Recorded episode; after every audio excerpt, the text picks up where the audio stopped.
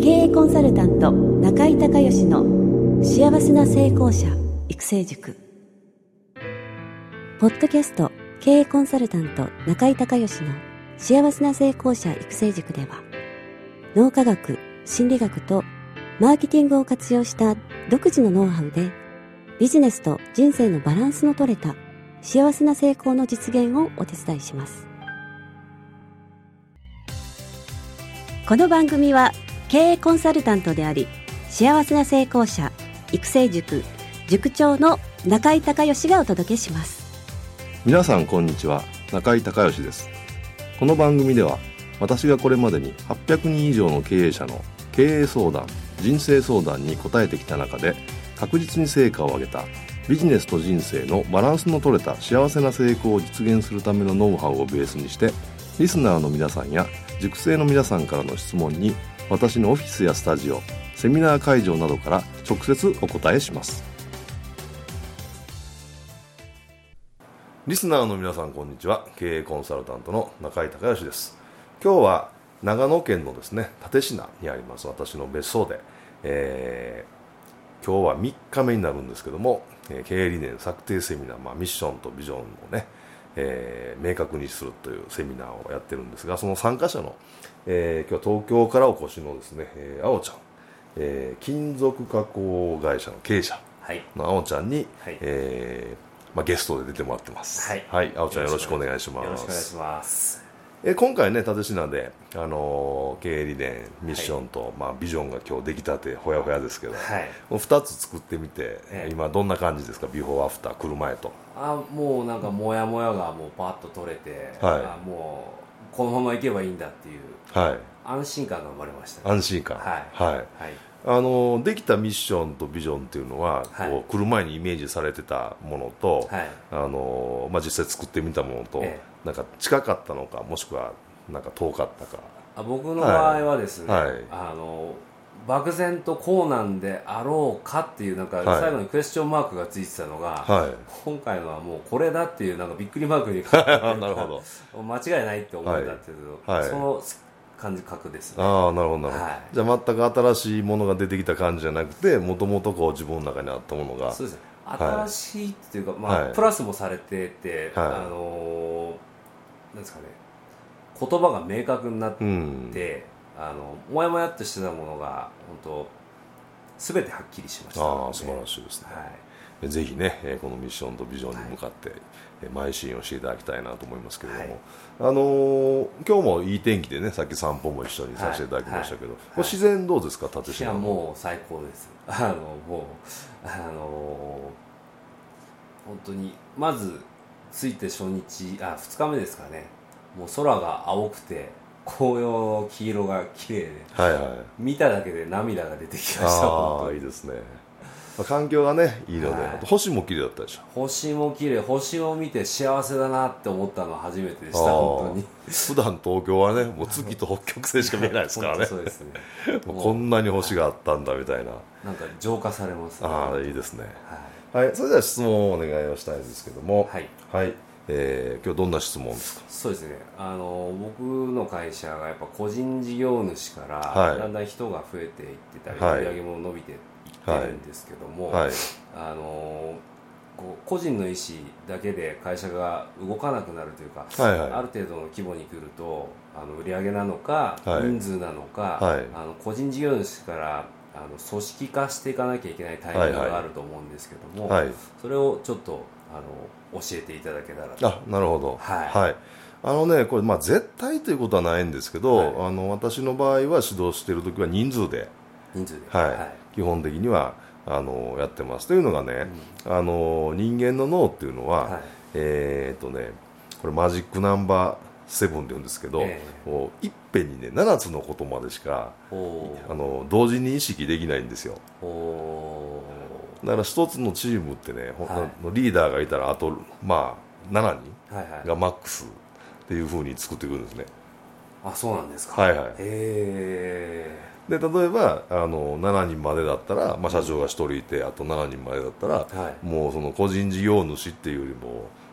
えーと、チーム。チームって感じですね、うん、と会社組織っていう間の感じでチームっていう、で今度8人に増えると1人ではやっぱり面倒見れないので、はいはいえーまあ、もちろん個人差は若干ねできる人できない人あると思いますけど、まあ、2チームに分けて、ナンバー2の人を次のトップにしてみたいな形で大体増やしていくと、あのー、まあ、大体あの管理がしやすいっていう。あなんか分かります。なんか、はい、言われてみて言うとああなるほどなって思いますね。だからねあのー、まあ、これよくねその組織論で言われてるのはえー、っとその社長が個人事業主でまあ1人で起業して、はい。はい、だんだん組織が大きくなってきて、はい、でその1つの会社でその社長が1人で面倒を見られる。もう社長とあとはこう全部フラットみたいな形だと、あのー、まあ、大体30人ぐらいが限界。限界っていうふうにね言われてるんですね、はい、でも30人見られる社長っていうのは結構優秀な僕は社長だと思うんですよね。っていうのがね日本の会社の日本の会社ですよ、はい、の、えー、大体ね92%ね2%ぐらいが従業員30人以下の会社なんですよ、92%もあるんですか、はい、ということは30はなかなか超えられないっていう。現実としてね。なるほど、はい、ことなんであのー、今は会社何人ぐらい今17人、ね、17人、はい、はい、じゃあ今の感覚でいうと、はい、まあ、30ぐらいを一つの明度にして今の事業そうです。30人ぐらいまでは見えるんですよね、そうですよ。はい。はいそうなんですよ。ただこれ以上増えてきた時に何か必要だなっていうのを感じてはいるっていう段階で。そうなんですよね。だから30人を超えてっていう時次は今度100人とかになっちゃうんで、はいはいはい、あのーそうなるとやっぱりもうねちゃんと役員会もちゃんとしないといけないだろうしあとはその役員の人もやっぱり優秀な人ねそれぞれ営業の部門それから製造の部門、ね、あと財務の部門ってちゃんと置かないと回っていかないようになるでしょうし。そうですね、えー、だから逆に言うとね30ぐらいまでだったら、はいはい、あの優秀な経営者だったら、うん、あのそれでもう自分の感覚で回していけるので、はいはいはい、あのそこまでは安心してやってもらったらはい、はいはい、いい。んじゃないですかね。わかりました。ただその、今度自分の例えば今社長でやられてて、そのナンバー2の人を育てるっていう時に、自分がいてナンバー2の人がいてその下に全員あとね、うん、28人つけるってするとナンバー2潰れちゃうよ、ああはいはいはいはいそうですね。分けて何かの担当で、ね、で、でマックスその人始めるスタートはやっぱり7人までぐらい。7人、うん、までのチームで。それは製造のチームなのか営業のチームか分かんないですけど、その自分の下に直列に自分と同じように,、にあのー、なまあ、責任と権限ね、はい、っていうのをやると多分うまくいかないですよ。それともう一つはね会社の成長過程で必ず起こるんですけどね。これね、はいえーとね、ペーターの無能力ラインの法則っていうんですけどね、あのー、初めにじゃあ自分が一人で起業したと、はい、で、えー、当然その社員の人、うん、スタッフの人、まあ、仲間がね、はい、いりますよね、はい、だんだん大きくなる過程で、で初めに、えー、雇った人っていうのは、うん、その社長が創業時の今よりも実力もないし、実績もないし、自信もないし、セルフイメージも低い時に集まってる仲間なんですよ。で会社が成長するということは社長のセルフイメージが上がってるので,、はいはいはい。ね、でその人に、うん、えー、はその社長と同じだけは絶対セルフイメージ上がらないですから、うんうんうん、ので一緒に上がっていってある段階でじゃあ、えー、そういうじゃあ役員にして責任者になってくれっていう話にした時に、多分喜んでなると思うんですけど実際じゃあやってみたら全然使えなかったり。要はその役職を与えたことで逆にそのプレッシャーを感じて、うんうん、今までできてたことができなくなったり、うんうん、っていうのがね必ずあってそれペーターの無能力ラインの法則ってこうずっと例えば大企業だと、はい、え主任から係長になって課長になって部長になってっていう時に、課長の時はもう抜群に活躍してたのに部長になった途端にもう何にもできない何にもやらない。その人になっちゃうその人をさらに成長させたいと思う場合は何か方法はあるんですかね、やっぱり一緒にやっぱりずっとうん、セルフイメージも含めて一緒に上がっていくっていうのをやっとかないと必ず大きくなる過程でそれは起こるので。ああいや、はい、その今お話聞いて、はい、最近そんなような感覚があったんですよ、はいはい。あのまあ、部長がずっと一緒にやってきた、はいで急に変わったって言われたんですよ、ね、ああなるほどね。はいはい、はい、で今更なんで帰るんですかみたいなことをすごく強く言われて、はい、ちょっと口を聞いてくれないみたいな状態がなるほどなるほど。起きて、はい、で基本人間ってね変化を嫌う生き物ですからね、で特に社長はどんどん変化できる人が社長になるわけじゃないですか。で成長意欲が高くて、でみんながみんな成長意欲が同じように高いわけじゃないんで、だからどっかでその限界が来たのかもしれないねああのねあのスティーブ・ジョブズの映画見ました。まだ見てあれ見てください。あれ見たら全く今僕が説明したのと同じことが。あ本当ですか、うん、起こっててあの一番初め自分の友達と2人で始めてそこに仲間を募って大きくしていくんだけど成功したら会社がでかくなりすぎてでその仲間だった人はそんなに成長欲もないしそもそも近い人しか集めてないからどんどん優秀な社員入ってくるじゃないですか。どんどん抜かれていって一緒にそのビル・ゲイツの実家で起業するんですけどね。その起業した時に本当に寝泊まりするぐらいので毎日みんなで一緒に汗かいてパソコン作ってっていう人がそのセルフイメージが抜けられないんででその初めの創設者がどんどん会社辞めていくっていうまあ、実話なんですけどね。ああれ見るとねあのよくわかります。なるほど。はい。そうはい。ペペーターの、はい、無能力ラインの法則。になかからず成長できるパターンもあるわけですね、ありますあります。はい。もちろんね。はい。だからそのためにやっぱり今回作られたそのミッションとビジョンという、ものすごく大事で、これを共有するっていうことが大事なんですね。え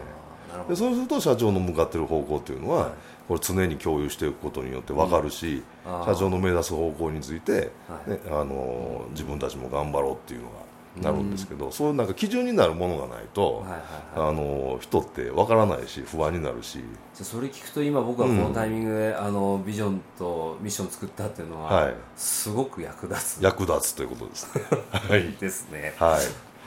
はい、ぜひ東京帰ってね、はい、すぐにあの経営理念の発表会を、はい、ぜひやってもらって、はい。えー、経営理念をもね、はい、この作ったミッションとビジョンを、はい、あの会社の発展にね、えー、役立ててください。わかりました、はい、今日はありがとうございました。いや本当ありがとうございます。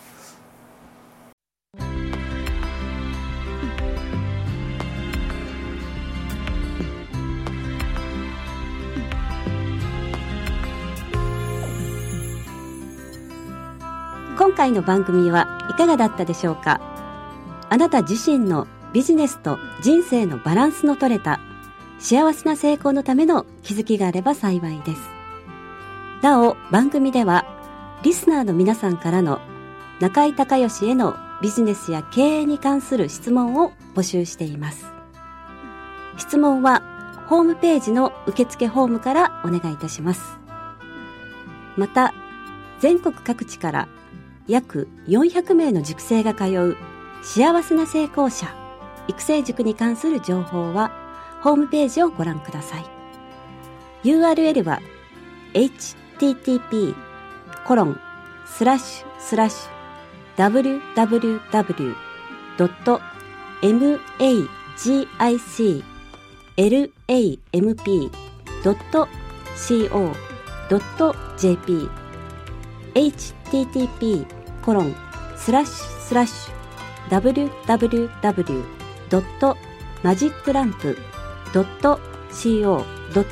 .co.jp または中井隆義で検索してください。ではまたお耳にかかりましょう。